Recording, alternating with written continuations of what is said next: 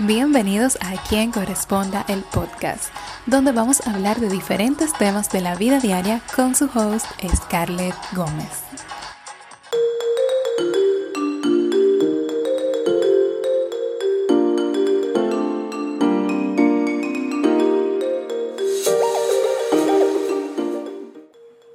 ¿Cuántas veces reprimimos nuestros sentimientos? ¿O cuántas veces guardamos lo que sentimos por miedo a cómo reaccionarán los demás? Bienvenidos a otro episodio más de A quien corresponda podcast, en esta ocasión episodio número 25. Recuerden que pueden escucharnos a través de distintas plataformas como Apple Podcast, Google Podcast, Spotify, podcastrd.com y YouTube, donde pueden dejar su like y suscribirse si pasan por ahí. Y como pudieron escuchar, hoy hablaremos sobre reprimir, guardarnos los sentimientos y qué pasa cuando lo hacemos. Siempre nos han enseñado que expresar nuestros sentimientos es sinónimo de debilidad. Y en estos días, expresar las cosas que nos incomodan es sinónimo de toxicidad y eso no es más que manipulación. Nosotros como seres humanos tenemos deberes y derechos y uno de los derechos que tenemos que hacer sentir más es el de la libertad de expresión. Decir lo que sientes no está mal, aunque tenemos claro que hay situaciones en las que el silencio es la mejor respuesta, pero tenemos que saber que todo tiene un límite. Muchas veces nos guardamos tantas cosas por supuestamente evitarle un daño a los demás y lo que estamos haciendo es dañándonos a nosotros mismos. Esos sentimientos guardados se convierten en una carga difícil de llevar y nos roba energía. Además, guardarnos los sentimientos o pensamientos hace que esa persona no sepa que nos está haciendo daño. Ahora bien, sabemos que hay personas que eso les importa cero.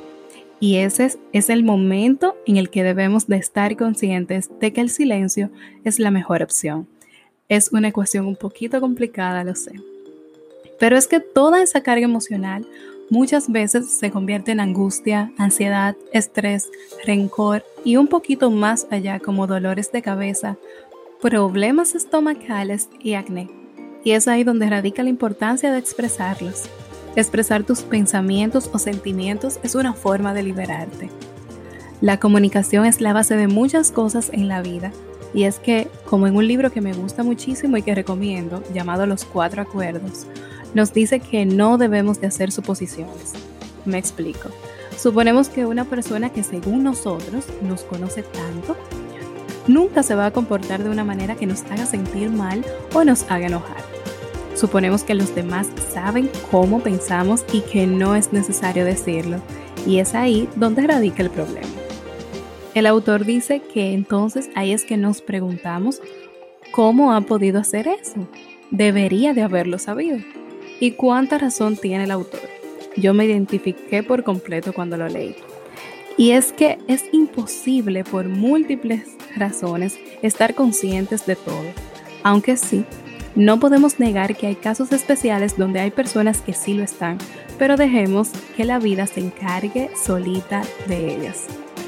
Reconoce tus emociones y exprésalas con respeto. Nunca es bueno hablar con la cabeza caliente como popularmente dicen. Analice la situación, respire cinco veces y comunique. Que no nos dé pena decir, me incomodó eso que hiciste o la forma en que tomaste esa decisión creo que no fue la correcta.